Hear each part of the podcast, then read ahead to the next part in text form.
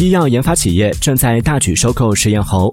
六月六号，招眼新药将两万只实验猴划归至名下。而像招眼新药这样大量囤猴的 CRO 企业还有很多，供不应求，使得实验猴的身价水涨船高。以石蟹猴为例，此前单价不到七千元，目前已暴涨至十六万元。数据显示，目前国内实验猴存量仅有约三万只，市场上有价无猴的呼声越来越高。